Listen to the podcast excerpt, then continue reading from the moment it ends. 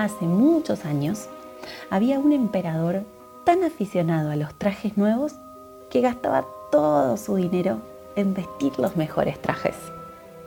No se interesaba por sus soldados ni por el teatro, ni le gustaba salir de paseo por el campo, a menos obvio que fuera para lucir sus trajes nuevos.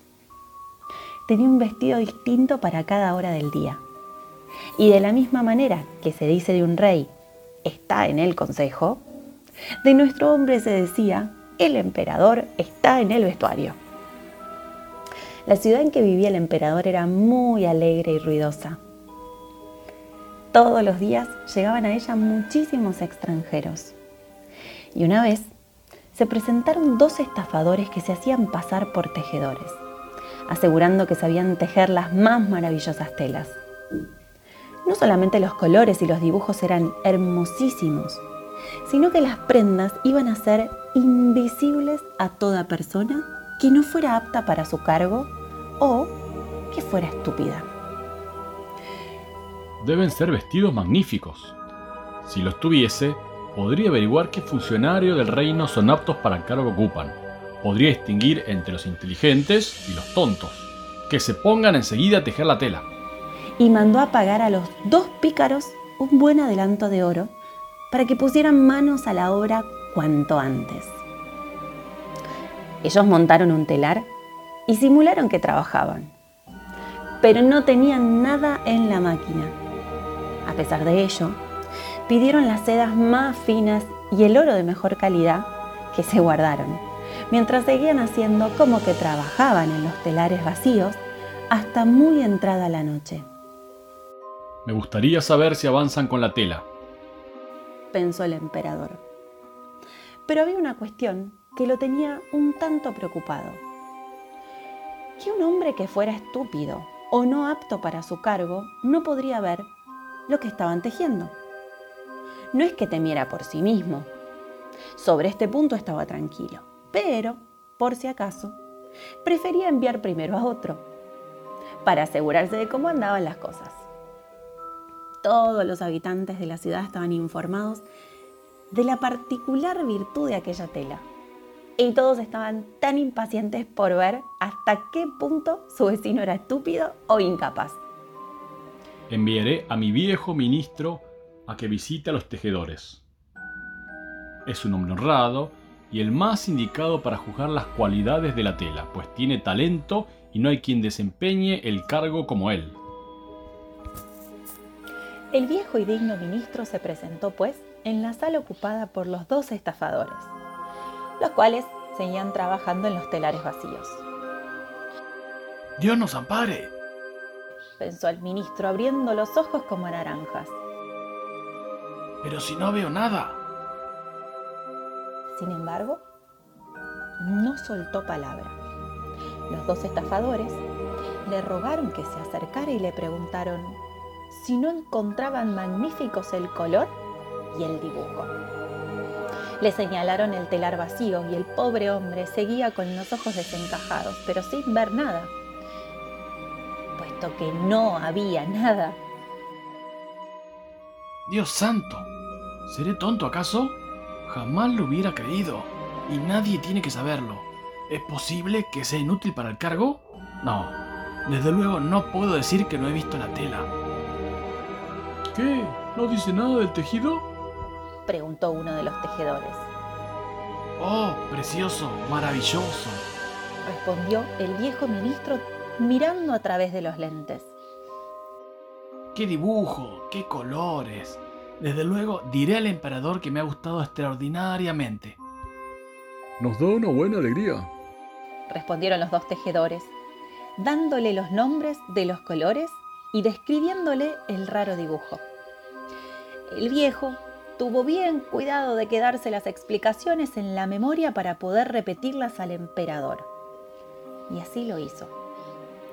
Los estafadores pidieron entonces más dinero, seda y oro, ya que lo que necesitaban para seguir tejiendo era eso.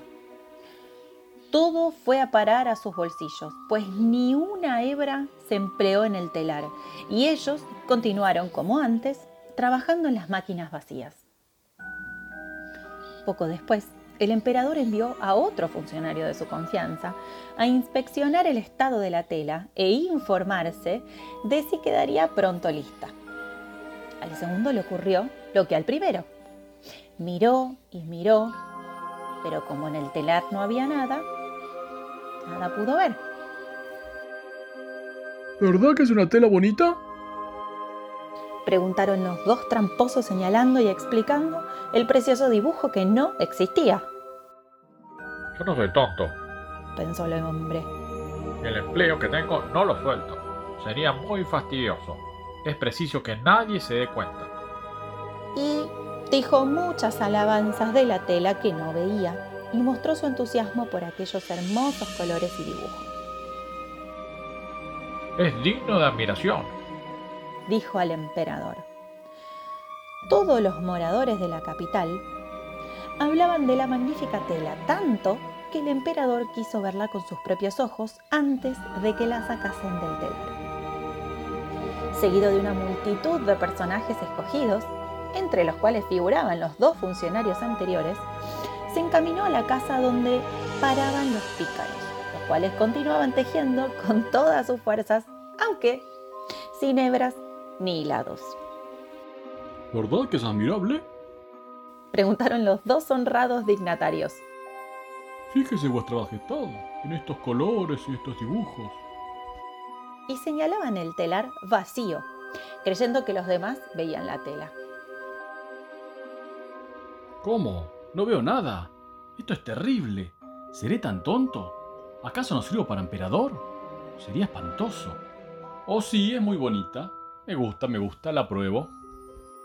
Y con un gesto de agrado, miraba el telar vacío, pero no quería confesar que no veía nada. Todos los componentes de su séquito miraban y remiraban, pero ninguno sacaba nada limpio. No obstante, todo era exclamar, como el emperador, ¡Oh, qué bonito!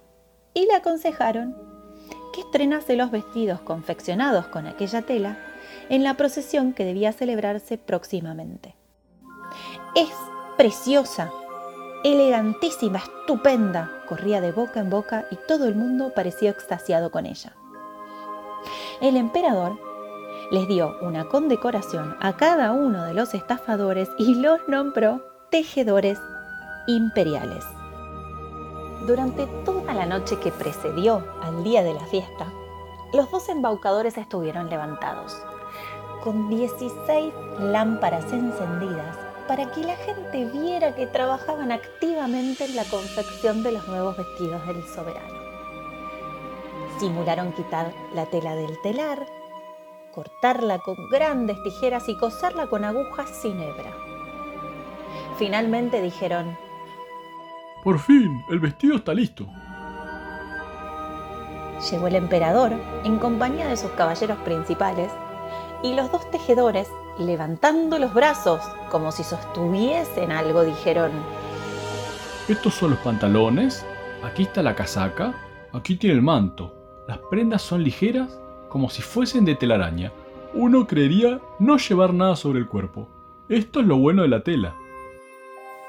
Sí, asintieron todos los cortesanos, a pesar de que no veían nada, pues nada había. ¿Quiere dignarse vuestra majestad quitarse el traje que lleva? Dijeron los dos tejedores, para que podamos vestirle el nuevo delante del espejo.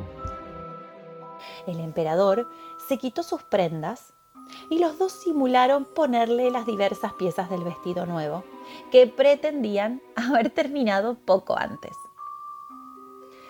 Y, agarrando al emperador por la cintura, hicieron como si se le atase algo. La cola seguramente, y el monarca todo era dar vueltas ante el espejo. Dios, y qué bien le sienta, le va estupendamente, exclamaban todos. Vaya dibujo y vaya colores, es un traje precioso. El palio bajo el cual irá vuestra majestad durante la procesión aguarda ya en la calle, anunció el maestro de ceremonias. Muy bien, estoy a punto, dijo el emperador. ¿Verdad que me sienta bien? Y viéndose una vez más de cara al espejo, para que todos creyeran que veía el vestido. Los ayudas de cámara, encargados de sostener la cola, bajaron las manos al suelo como para levantarla y avanzaron con ademán de sostener algo en el aire. Por nada del mundo hubieran confesado que no veían nada. Y de este modo echó a andar el emperador bajo el magnífico palio, mientras la gente, desde la calle y las ventanas, decía, ¡Qué preciosos son los vestidos nuevos del emperador! ¡Qué magnífica cola! ¡Qué hermoso es todo!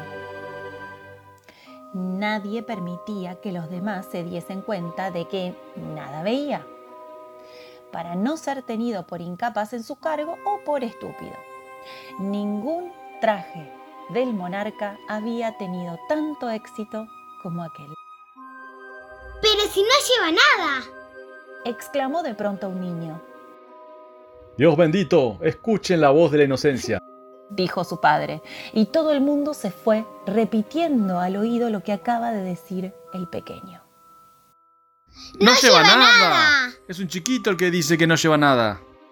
Pero si no lleva nada, gritó, al fin el pueblo entero. Aquello inquietó al emperador, pues sospechaba que el pueblo tenía razón, pero pensó, hay que aguantar hasta el fin, y siguió más altivo que antes. Y los ayudas de cámara continuaron sosteniendo la inexistente cola.